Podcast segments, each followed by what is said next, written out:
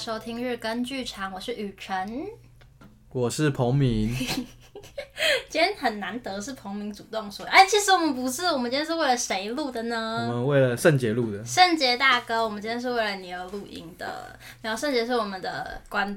听众，然后反正就是我们这几天去参加了亚洲最大的魔术盛会，就是 TMA。然后其中圣杰就也是一个魔术圈的好朋朋，然后他就说他有在听我日更剧场这样，然后他就问我说：“哎、欸，你会录跟 TMA 相关的事情吗？”我想说，我这个圈外人有什么资格智慧？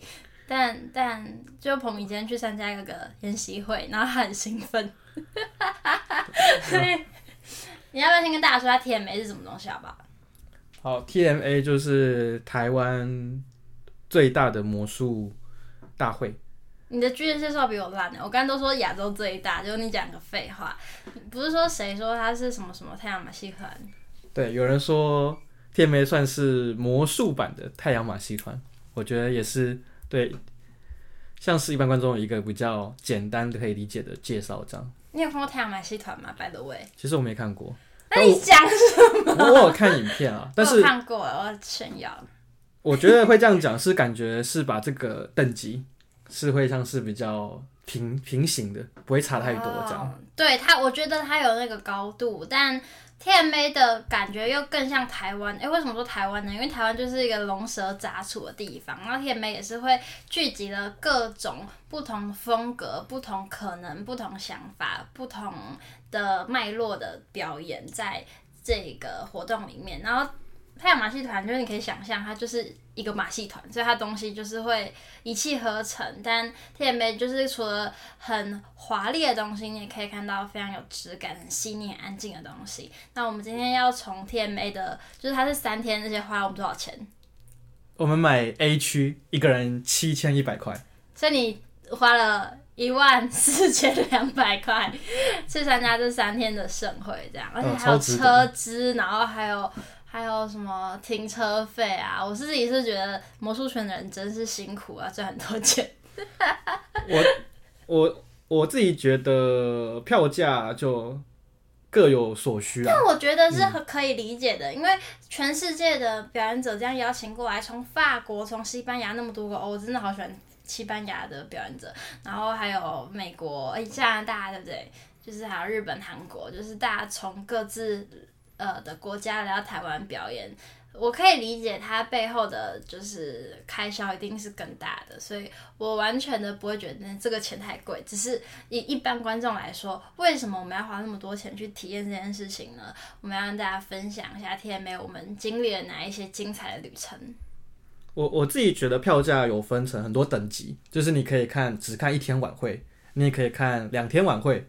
或者是三天全票，就是你可以看三天，好复杂，呃，几乎三天全天的魔术，这样又可以学，也可以看，这样。所以对，还要学，我中间还有研习会可以选，然后我自己觉得我就是麻瓜走进霍格华兹，非常的有趣。但还好我平常就很常偷看，也不偷听啦，就在 Lucas Class 就是暗灯，所以就是有点习惯魔术师在上课，但是自己还是觉得挺无聊的。我玩 Candy Crush 玩的开心。OK，anyways，我们要从 TMA 哪个面向切入，跟大家分享在这个旅程中遇见有趣的事情。然后我也相信听众不会觉得就是。听了两个人的分享，也是可以得到一些东西的。不然你先讲一下，你第一天我们到东吴的时候，你先进入会场，你有什么感觉？要从那 beginning 开始吗？对啊，真的是忘差不多了。哦，但是我很喜欢那天主持人呢。哦，我以为你会先讲那个海报墙开始。那有什么好讲的？任何活动都有海报墙啊。啊，可是我还很小的时候，大概我高中的时候，第一次看到那个海报墙，就觉得哇，好像要参加一个很大的活动的感觉。你是不是？高中时候没有什么参加活动的经验，呃，算是。它、欸、是全亚洲最大的魔术盛会，他要有个海报奖是合理的吧？全亚洲最大是这几年才开始讲的，以前就只会说是台湾最大。可是我像我去 UGM 啊，什么微博哎，我也哎、欸，就也都有一个海报，哎、欸，没有啊，就不要说全亚洲最大，我们之前去八零八也比 TMA 的规格再再再多添一点吧。哎，少天哪！我意思是 TMA 更多天，然后感觉就是规模又在更大了。八零八也有海报墙啊？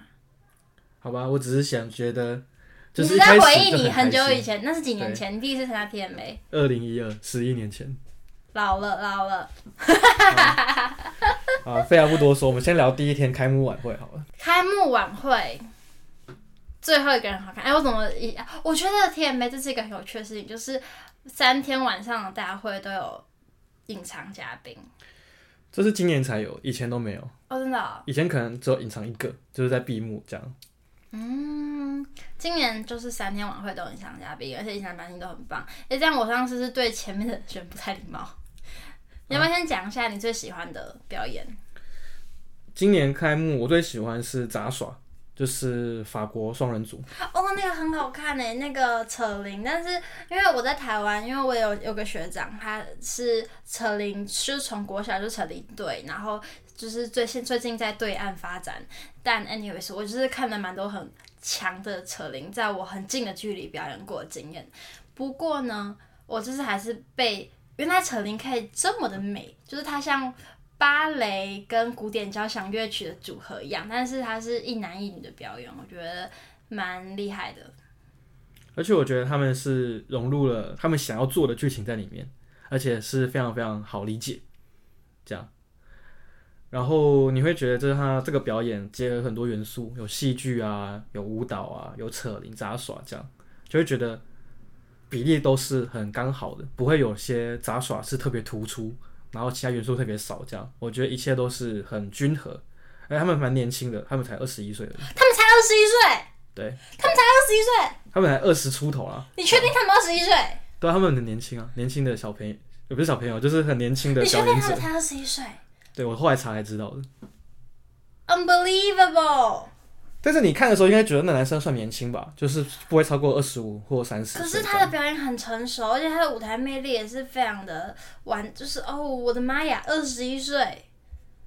哦啊，那你有后来有查到那一男一女之间的关系是什么吗？他们是情侣啊。他们是情侣，难怪默契这么好。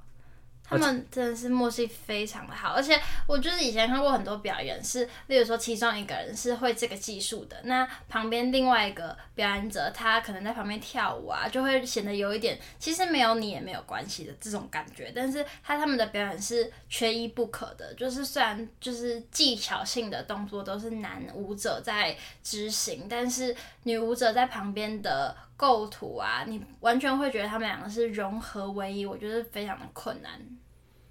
我觉得男生他们有个剧情，就是男生在跳舞，嗯、不在扯铃的时候，女生会感觉被冷落吗？有这种感觉。嗯、但是有一段是女生也开始接触他的扯铃，这种感觉会显得好像两个人的互相理解吗？互相交流，然后最后嗯、呃、共舞的一支很美丽的片段，这样。他们的东西在网络上是可以找到片段的吗？嗯、呃，好像有，但好像没有那么精彩。他们叫 Madeo Turbling，然后我的法文都对不起哦。然后 Ilia Severin 之类的，怎么办？这怎么念呢、啊？没关系，我们可以附上链接大家再自己去看。好，反正我们就是觉得在马，在不是在 Madeo，在扯铃身上看到一个新的诠释的可能。然后就是这他们两个的双人舞非常的好看。哎、欸，等一下，这是魔术盛会，结果我们讲了 juggling。哦，我先解释一下，就是 TMA 每一年的晚会都会安插一个杂耍，不一定是扯铃啊，也有可能是一些杂耍球啊，或是一些抛接的那种，就会安插一个不非魔术的在里面，这样。对，然后居然是我们觉得印象最深刻的。可是我我印象最深刻的是第一个。第一个哪一个啊？德奥萨瓦演死灵球。哦，oh, 教授，就是我去卢卡斯看之前没有学过死灵球嘛，他的表演我很久以前看过一次了，嗯，在二零一一还二零一二的 TMA，那时候看的时候就觉得啊，好像演的就演的很好，但不会觉得是哪里好这样，但是你学过死灵球之后，他的所有细节就是很 smooth，就一切都是很顺的过去这样，所以。你当你了解他秘密的时候，你会觉得他的死灵更神奇。这样，我必须要说，就是他使用死灵的方式是我没有想到。虽然彭明说的是因为他做的 smooth，但对我来说，就是我没有看过别人这样子做。然后他他的死灵是真的会让我觉得哦。可以可以这样演哦，很很很很美，呃，不是很美，就是很很调皮嘛。就是他的死灵球有属于这一颗死灵球的个性，但是我看那么多死灵球，我每次看那个表演就觉得，OK，这个人要演死灵球啊，这个死灵球，这个都 Flash，然后什么什么。但是看 Del Sawa 的时候，你就是会觉得，哦，这颗死灵球它它很 naughty 哦，就是 how to say，对，就是觉得他把很 basic 的东西做到行云流水了。我先解释一下，死灵球就是，对，大家不知道死灵球。观众就是表演者会拿出一颗大概比巴掌大小还大一点的球，这样，然后可能放在手上或者是 elbow 这边，然后拿着一块布，然后那颗球呢会开始慢慢的悬浮在布上面，或者是悬浮在观表演者的手臂上，它会有一些漂浮的现象。然后呢，呃，通常死灵的现在都是有点像是拿着那块布，可以让那块球。就是悬浮在那块布上，或者是让那个球慢慢的漂浮起来，这样，所以它是有点属于漂浮类的魔术。但变相有两种，一种就是你可以让那颗死灵呢慢慢有点生命的感觉，有点像是它跟你共舞，只是很常见的表演形式这样。哎、欸，等一下，帮我复习一下，Del Sawa 前面做了什么？Del Sawa 前面是先演了那个棒子跟丝巾，嗯、就是他可以把棒子变成丝巾，丝巾变。弹棒就是那种瞬间变出来的棒子，oh. 然后演了那个丝巾穿透弹棒，就是丝巾瞬间穿透某个物体啊，这样。前面就是有点像是小秀一下，oh. 小秀一下这样。Oh. 然后中间就是演了他的丝巾拳，就是有一个丝巾，对，然后它可以像是开花一样，从红橙黄绿蓝靛紫慢慢的打开，有很多颜色，然后最后是很漂亮这样。但我不得不说，我看了那么多丝巾拳，我觉得 Del Sawa 是最漂亮的。嗯，对，就是我觉得他把很多东西，就是很基本的项目都做到一个，就是武术大师的这种境界，就是一样的一套最基本的拳法，但是大师做起来就是跟新手会有很大的一个差异。那你会觉得，哦，这就是最。最基本的可能什么八极拳好了，他们八极拳大家就说哦，这就是最基本的八极拳，这是呃侍卫们每个都会。可是你看那个老师傅做起来就是别有一番的韵味，你就是找不出瑕疵。我觉得这是厉害的地方。但哦好，可是我我其实对对，虽然我很佩服 Del Sawa，但就是 personal，我个人最喜欢的表演还是最后一个。你说右后俊，对，变牌的，对。那我们再聊后右后俊吗？可以啊。呃，右后俊是某一年的魔术奥运的总冠军，二零一二年吧。嗯。对，那演变扑克牌，扑克牌为主。嗯、然后他主要的程序就是一开始他有一个围巾，嗯，长条像长条丝巾的围巾，然后也会把它一直对折，变成像牌的大小。一吹口气呢，或弹一下，变成了一张扑克牌嘛。那后面就可以有一些变色啊，然后变出牌牌的段落，这样。然后 ending 就是它的程序就是很经典的首尾呼应，最后就是那张牌漂浮变成一个围巾，自己挂上去。欸，我发现我喜欢的就是很多都只是因为我觉得手法很强。对，你被我们训练的太喜欢手法了。可是你喜欢的手法，其实一等更的手法更难。一等是哪一个啊？那个苹果，那个连连续两次开八，开八颗球。哦，oh. 你是，是没有印象？我有印象啊，他前面就是拿了一颗苹果嘛，然后后然后他咬了一口还是干嘛就忘了，然后放下来，然后放下来他就没有声音。然后我我我那时候印象很深刻，哦，这个苹果丢下去没声音哎，然后呃，然后哦对，变两个八，我也印象蛮深刻的。我觉得你喜欢的是那种手法。呃，是做的很漂亮的类型，哦，就是不是难，是很漂亮。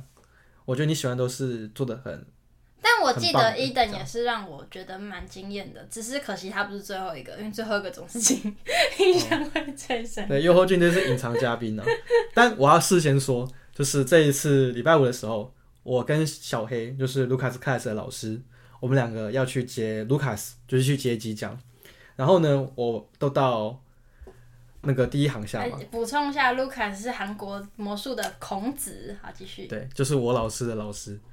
然后我们去接 Lucas 的路上，我就先到嘛，然后发现约后俊来了，然后我们看到约后俊，那还跟我们握手这样。我想说，哎、欸，玉后俊怎么会来？因为他前一天还不在台湾哦，在美国，他还发了一个动态。我想说，哎、欸，怎么会突然来台湾？就摆明就不太对劲。然后我就后来跟我我同学就是中勋聊，他就说啊，今年的嘉宾一定是有霍俊的，就是会一定会多一个这样。哦，对，所以我我以为已经知道会发生什么事，但还是很开心这样。啊、哦，所以说前一天你还有看到他的动态？对。哦，了解。就是你说，哎、欸，想说，哎、欸，他这个人怎么会在台湾呢？有点奇怪。哇，那真的是 surprise。对，但不是 surprise，对你来讲不是 surprise。我不是，我我已经比很多人大概提早五六个小时。其实我虽然当天说我最喜欢的是他，但是我现在过了那么多天，再回去想，我去印象最深刻的居然是韩国的那个指挥家，哎，演指挥家程序的，嗯、他的风格就是对我来说是，就是过了一个礼拜多，回想起来印象最深刻的。你最印象最深刻是记得他的画面吗？还是他的氛围，还是他手法？哦，主要是画面跟他哦，我印象很深刻，他怎么出场，然后他的很多动作我都记得，然后氛围就是会跟着那个画面也会记得，但至于手法他做了什么，好像真的忘了。就是《Do Ki Moon》，他是演一个，他舞台程序是演一个指挥家要进场。然后发现自己的指挥棒会一直不见吗？或者是想要控，想要找到它，但又找不到，啊、这样对对对，对吧？然后那个音乐也会跟着他的指挥有改变嘛，对不对？对。哦，我想起来，然后中间有一段不知道为什么要变音符，是他吗？是啊，是啊。哦、对不起，我没有说不知道为什么，我只是不知道为什么。我很怕得罪魔术师。可是你这样一说，确确实啊，因为那一段会跟原本前面的段落有点。突然来一笔这种感觉，哦、所以你会有这种印象，蛮正常的。因为之前看那个是谁的程序啊？就是我看好多人程序都都有音符，所以我现在看到魔术师变出音符，我就已经会觉得又来了那种感觉。可是他变音符很合理啊，就他是个指挥家，是没错。对，嗯，OK。可是我我我蛮喜欢他把自己独自的风格做到这么极致这件事情。而且他在那个舞台上一直洒汗，洒到我都觉得哇，这个错影很厉害。都 Do Ki Moon 可以分两个面向来聊，就是他是舞台跟近距离双栖。哎、欸，很强哎，很少这种魔术师。对，这这也是我很喜欢的类型，这样。然后他有自己经营，就是他的 YouTube 频道，所以他在之前的频道有分享他怎么创作指挥家这个程序，就是他有借鉴很多。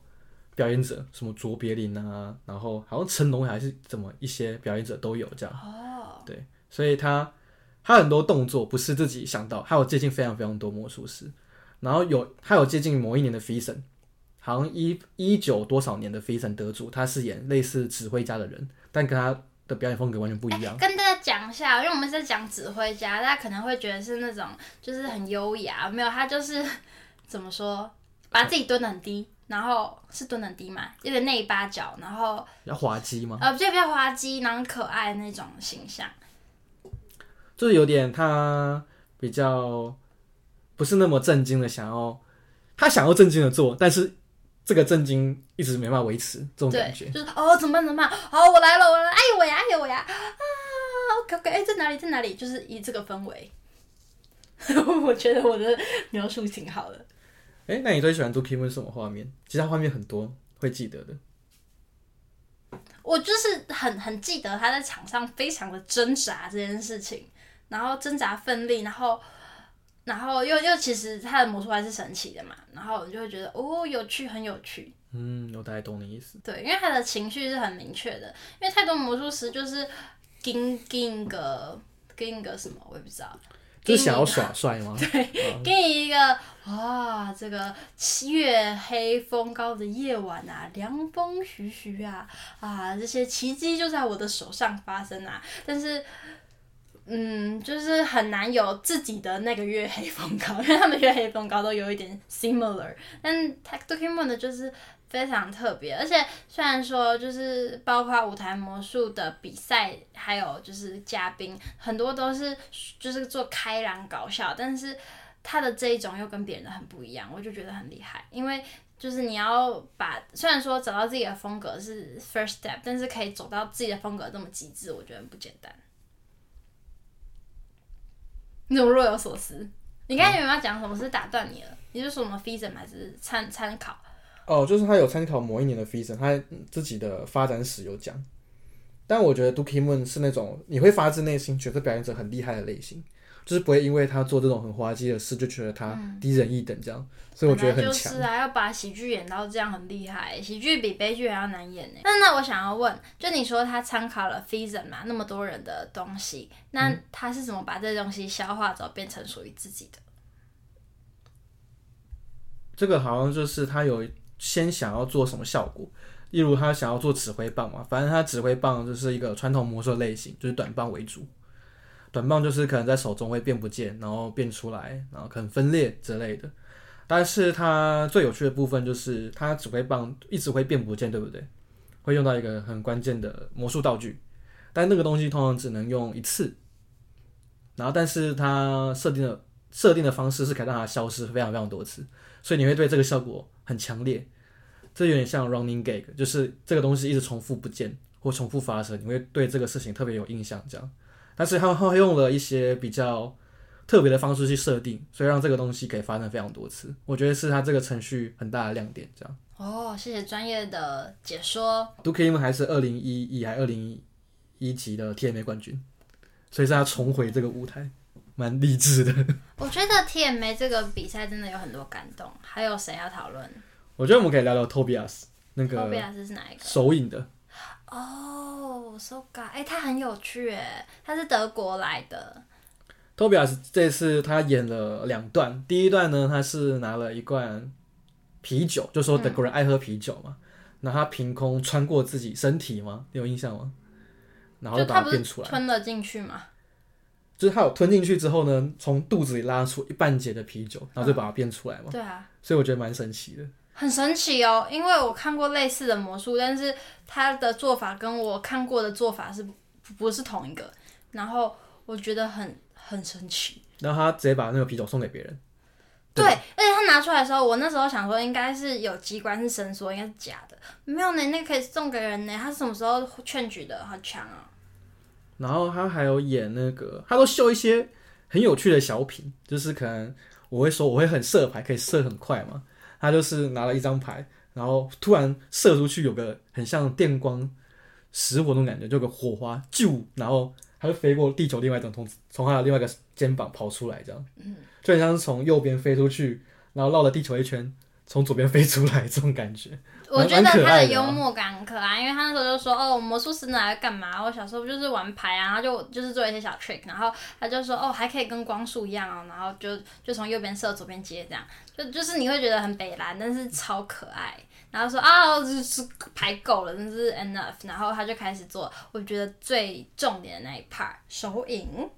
手影就是一开始他就是演了一段小小故事嘛，就是有一个兔子，就是手手影的兔子。”然后就跳着跳着跳着遇到一个野狼，然后这回是会把它吞进去嘛，然后再把它吐出来。他就是吞吞吐吐吞吞吐吐。没有，他有好好的先演一下啊，这个小兔子啊吃东西很可爱，然后有一只我不知道是狼还是狗，然后它是狼哦，哦，so ga。其实我我不太确定是狗或狼。狼狗，然后它就呜就是跑出来，然后最后就是吞吞吐吐吞吐吐，然后又吞进去，又吐出来，就嗯很。很北蓝，他不是，是蛮太荒谬了，不知道在干嘛。然后还有什么？然后就是他拿个小叉子，人家不是叉子，那叉子是什么？哦，就是他后面就是手影的第二 part，就是我觉得前面应该是让观众刻意的建立一个我的手影都是真的手这个概念。嗯，后面呢就是他就是演我让手影跑出我一只手，然后可以变出一张牌，然后那个手影轮廓的另外一边呢会伸出一只小小的手，把他牌偷走。嗯，然后还得把它偷回来，再偷走偷回来，这样，嗯，就是它有一个隐隐形的手的手影会跟他互动，这样。我最近在上那个舞蹈影像的工作坊，然后就讲到要怎么去探，就是实验影像跟身体之间的关系，除了左右前后，其实在影像里面身体的的世界感是完全不一样的。然后我觉得它的。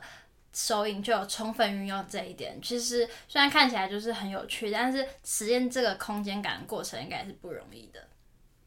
对，因为他他可以做到任何场地都可以演，嗯，因为他在在剧场跟一个近距离的一个小厅堂，他都可以演这个东西，而且完全不会有 flash 这样。嗯，然后后面就是他的手可以变成什么鸟啊，然后什么兔子啊，然后突然突然来一笔变成一个十只手的外星人，然后大家就笑了，不知道在不知道在干嘛，就很神奇啊！突然塞一个小魔术这样，其实我是蛮想看他看他更多作品的，但是他就只有秀到这样，对，有点小可惜。想看更多而已。我觉得我们讲到那么多，不讲一下邪男，是不是有点不礼貌？邪男吗？邪男就是他演，呃，反正邪男他是一个韩国人，也是卢卡斯凯出身的。我先稍微讲一下，别人不知道他的故事，这样。就是显然跟我其实有一点像，就是他都在卢卡斯凯做了很多程序，他总共做了十个程序吧。哇哦。对，就是他毕业之后也有做了陆续好多个程序。然后最后才演了这个邪者程序，对，所以他也是经历非常非常非常多的失败，然后最后才搞出那个邪者程序。然后他在二零一七年的时候第一次来 TMA 当嘉宾，然后那那时候是卢卡斯带队来的，然后就是很创新，因为没有人变过鞋子嘛，就在历史上，它鞋子也只就是主要就是变色变多嘛，其实效果上来说，魔术师应该都知道大概怎么做的。那我觉得很强诶。我觉得做的很好哎，就是它鞋子会一半变色，整整个变色，然后鞋带变色，就是然后还有变变小、变大、变多。虽然说你可能魔术师会猜到他的手法原理是什么，但就我一个麻瓜来看，我觉得效视觉效果还是挺挺惊艳的。应该说他用了素材的关系，因为一般人就是。一般观众对可能对扑克牌啊，对对球比较没有那种亲近感，嗯、但是他变的就是帆布鞋嘛，嗯，但是你不会想到帆布鞋可以变色，你这你直接讲秘密，它不是用 show，它是用 flap，哦，是，对，然后它不只是鞋子会变色，它的鞋盒也会变色嘛，对，嗯、其实它鞋子鞋子的程序，它只演了大概三分之二啊，它其实有一段是鞋带的，就是鞋带会困住它的身体，然后变长，嗯、然后在身体跑来跑去。然后有一招是他会穿那个 hoodie，就是兜帽，然后那个鞋带呢会把他困住，然后最后整个人整个脸不见这样。So cute。对。那、啊、你为什么？哎，对不起，你刚刚是不是要讲他的个故事？被我、哦、我讲完了，就讲讲到他演很多个程序，最后、oh. 演这个。但这一次有点像是，他就演他去达人美国达人秀演的版本，这样就是演春蝎子的段落，也是蛮好看的啊。但你是不是觉得他有点屁？我没有这么说。他有他的风格，我其实比较喜欢他第二个程序，我私心觉得、oh. 第二个程序比较有 sense。那个怀表那个，我知道你在说哪一个啊，就是他的那个世界的时间感是扭曲的，所以你弄倒的东西，它会很缓慢的掉下去，然后或者是说有些东西它会呈现一个奇怪的角度，在现实生活中是不可能取得平衡，然后还有气球。的，就是上升的速度感是可以被暂停跟释放的，类似这种东西。就是他第二个程序是跟时间有关，他一开始就拿一个怀表嘛，然后他就开始让怀表在晃，然后突然他晃到可能四十五度角的时候，突然定格在空中。对，你一开始以为在催眠，对不对？对，因为他那个怀表让我很想睡，然后加上黑魔术就是会有点暗，然后我就觉得很累。就是他一开始是想呈现一个怀表控制，可能让这个时间定格或者是缓速这样，然后后面好像我记得的画面就是他的椅子会把它抬四十五度角，然后放手的时候它定格在空中，慢慢的坠落，然后有雨伞，它慢慢的从九十度角慢慢的。坠落，坠落，坠落，坠落到零度这样。嗯，对。然后还有他拿着一个气球，原本是正常飘着的气球嘛，还要往上飘，然后停在空中吗？有点忘了。他就是停到一半，然后忘记，然后好像码表又干嘛了，然后他就就是呃，好像是很慢慢的，然后它就瞬间变成气球正常往上的速度这样。对。好像好像就是它的空间都扭曲，然后最后变回怀表的时候，就很多物件穿插，最后变成一个怀表，然后所有时间变成正常。我最有印象是它所有变回正常的时候呢，所有的东西一瞬间变成是正常的东西，就是原本坠落的椅子变成已经，呃，已经坠落完了，但是你没有发现它。不是啦，是雨伞。没有啦，椅子也是啊。椅椅子没有坠落，椅子就是立的歪歪的。呃，立着，但它最后最后变平了嘛？对，它就站好了。那，你没看到它，没有看到它变平，对不对？我有看到它变平啊。我说变平的过程。那那么暗谁看得到？哦。反正就是他在最后一最后变回来的时候呢，所有东西变回像一开始的正常的。我觉得他的魔魔术的重点就是让你很想睡，觉得忘记他什么时候做做小动作。天啊，你会得罪太多人。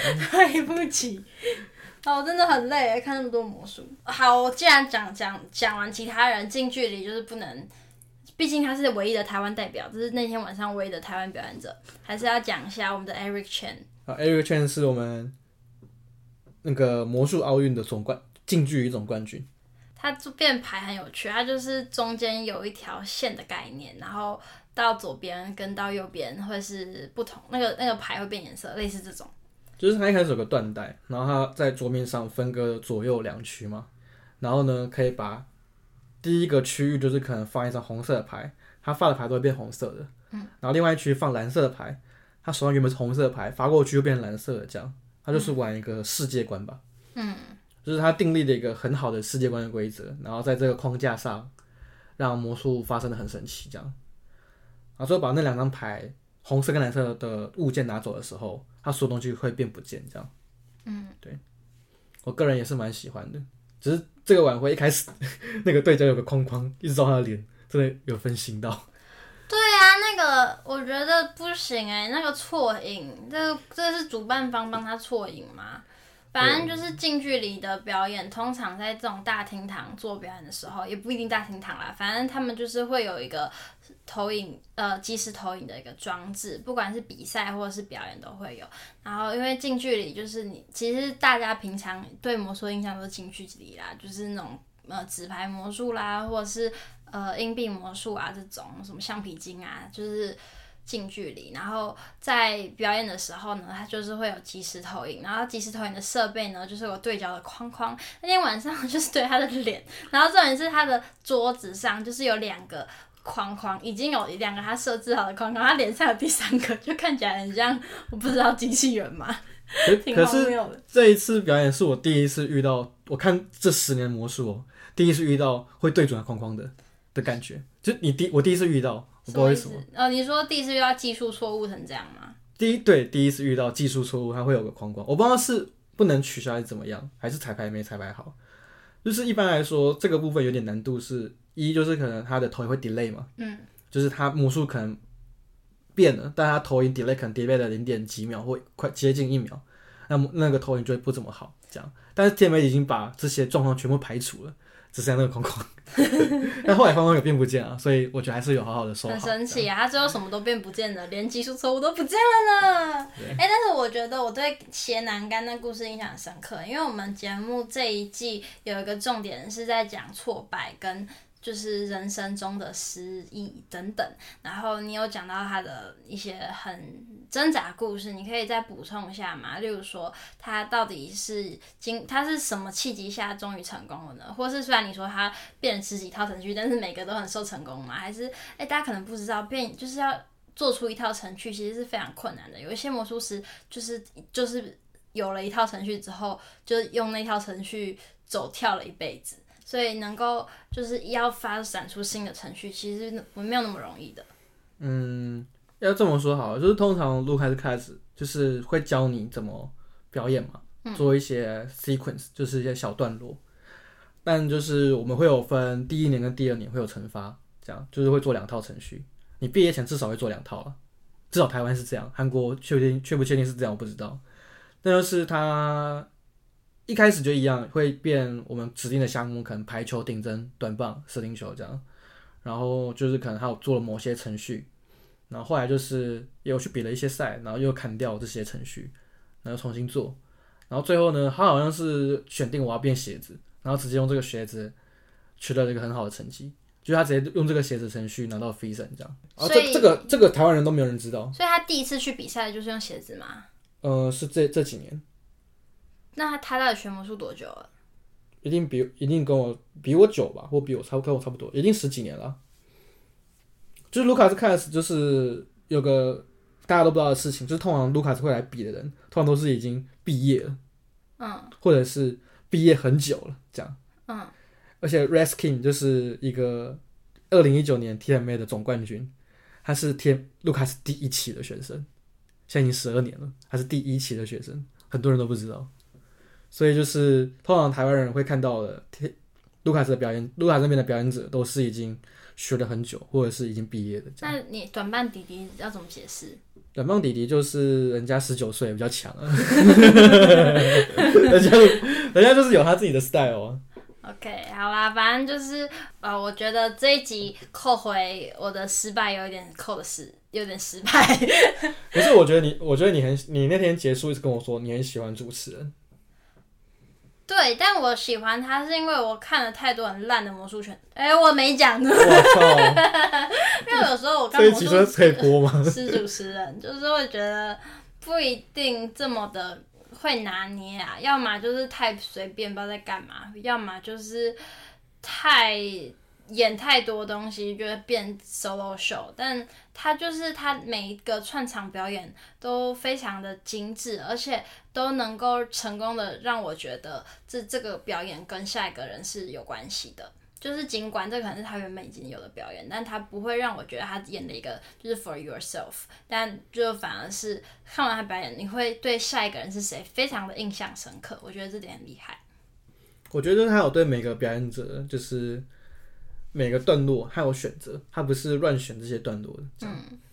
就是他会把下一个表演者的一些元素啊、名字啊放在自己的串场表演里。我觉得身为主持人，他的用心是有目共睹的。然后就是他的英文也是，我觉得作为一个日本人非常好，非常好。就是我我今天去，今天顺便讲我自己，我今天去演出的时候，然后我就被一个就是。美国的观众一直称赞，哦，英文怎么那么好，英文怎么那么好？我现在就是心情很好，所以要顺顺便称称赞一下这个池田洋介先生，他的英文完全没有大家想象中日本口音很难懂这些问题。我觉得他整整个晚会的主持非常的高级，就是他的表演形式有点像是有结合默剧，嗯，然后结合舞蹈，嗯，然后机关。结合一些算是机关，有点魔术的机关，这样。对，他本身是数学数学家吗？我觉得我就是在看数学表演，就是很很棒。我记得还有两个两三个小段落，第一个就是可能节奏嘛，还有一个那叫节奏的，呃呃，就是弹钢琴的时候那个节拍器。节拍器，对。然后节拍器会动嘛，嗯，然后为了阻止那个节拍器，反而造成他身体的可能左脚会跟着摆动，嗯，然后左脚压下去之后呢，右手会摆动，这样，嗯，诸如此类。哦，他的身体真的很好，你可以觉得他的每一个小骨头关节全部都是可以控制的，就是甚至是每一个细胞，你都会觉得他有办法去控制那个地方要往哪里走，觉得身体非常厉害。对，他每个小品都算是很做的很完美的这种感觉，嗯，就是他的肢体恰如其分啊，不会多过多，也不会太少。应该这么说吧，你会觉得他每个段落都很完美，就是都是精雕细琢的作品，不会是只是来介绍而已这样。所以我会觉得他是个就很棒的主持人。Anyways，TMA 今年二零二三年的 Opening Gala Show 我们觉得非常精彩。然后他要讲什么？那你觉得你第一天看了这么多晚会？就是我们去了 UGM 嘛，嗯，就是你去了日本的，跟今年 TMA，你觉得差别在哪里？UGM 有晚会吗？你说吃饭吃一吃，然后到前面看不太到那个？那那是卡贝秀，我讲的是最后一天，就是那个三本勇次晚会，就是有播他的影片啊，有很多有电电啊，风村啊，有迪麦尔变死灵球啊，这样那那一场，哦，就是最后电电好帅哦，哦。呃，雨辰超级喜欢点点，我我傻眼。我只是因为觉得他很可爱。对，呃，我想一下我要讲什么。点点还记得我们，每次都会跟我们打招呼。点点真的很可爱啊！从八零八开始就这样。怎么那么可爱？啊，可是我觉得他是是就是更国际村一点，因为就是那一场，毕竟大部分都是日本人啊，就是发生在日本嘛。然后啊，这啊，TMA 就是囊夸了。就是德国、法国、美国、韩国、日本、台湾，你要怎么比？对吧？对吧？哦，难怪你会说，就是你最喜就看了那么多晚会，你很喜欢这一场，这样。很喜欢呐、啊，嗯、我觉得很棒，而且就是真的是恰如其分。我觉得恰如其分很难。然后 UGM 那天大很感动，是因为就是魔术圈的人跟山本有次之间好像就有一个。连接，看不到的连接，很像他们走在那个巨人里面的那个叫什么交汇处的道路这样。对，魔术的道路就是 你你们是同一个血缘的人，嗯、然后三本勇次就是道路中间的那一棵树嘛，或者什么我不知道。嗯，哎，那是树吗？完蛋，巨人看看那么久，搞不清楚。是啊，一开始是树没错。哦，那对，那是树。啊，反正没有看过巨人，就不知道在讲什么。反正就是开幕晚会非常精彩啊。对，但是哦，但是我有一个点要讲，为什么开头的影片没有播完？我我简单补充一下，通常 TMA 的晚会开始呢，会有个倒数，倒数完之后呢，会有一个小影片，会介绍今天的嘉宾有谁谁谁。然后今年是，然后今天就是从三分钟给我倒数到一分零之后呢，出现一个什么什么手机静音之类微博，然后就没了，我觉得很傻眼。我觉得因为今年有 TMA 歌啊，就是 TMA 有个今年的主题曲。对，这是为什么我会想要讲到这一 part，因为虽然说 UGM 有三本泳池，但是 TMA 有 TMA 歌，也是有个 U，就是把大家有个炒热气氛，而且把大家团结起来，也是有那个感动。因为魔术圈人会觉得，哦，过四年疫情，然后终于恢复了这个就是大会，然后团圆，然后非常感人。就是它其实是有个很像的东西的，就是大家在 UGM 是山本勇次先生第一年的不在。没有跟大家一起了，然后就是哦，终于可以回来了，就是就是有都是有感动点的，只是嗯，对啊，不知道讲什么，好，就是这样，好，那就是我们今天哎，讲太久了啦，我们讲四十几分钟了，我们讲个开幕就讲那么久，哎，还有还有两天整天呢，从八点开始，从八点开始到晚上不知道几点，好累哦。不会啊，因为你没有参加研习会啊，所以我们可以我们可以折中讲。没有，这就当第一天，我们就当第一天。我们是不是讲太多细节了？没有，你讲太多。哎，大家跟我们分享一下，我们是不是讲太多废话？还是希望多听一点什么什么东西？例如说看完之后对自己的表演的一些省思，我们可以讲这个，好不好？哦，我超有心思的。好，我们下一集讲，反正就是 TMA 非常精彩，然后我们每一天都有不同的感悟。然后我们这个系列是为了谁而录的呢？为了圣杰，圣杰开心吧。好啊，也为了这些没有参加今年的 TMA 的人，多跟大家分享分享。我还是很爱魔术的，虽然我讲话有时候会就是不然讲太快，所以就是如果得罪大家，就是请见谅。谢谢，拜拜。拜拜。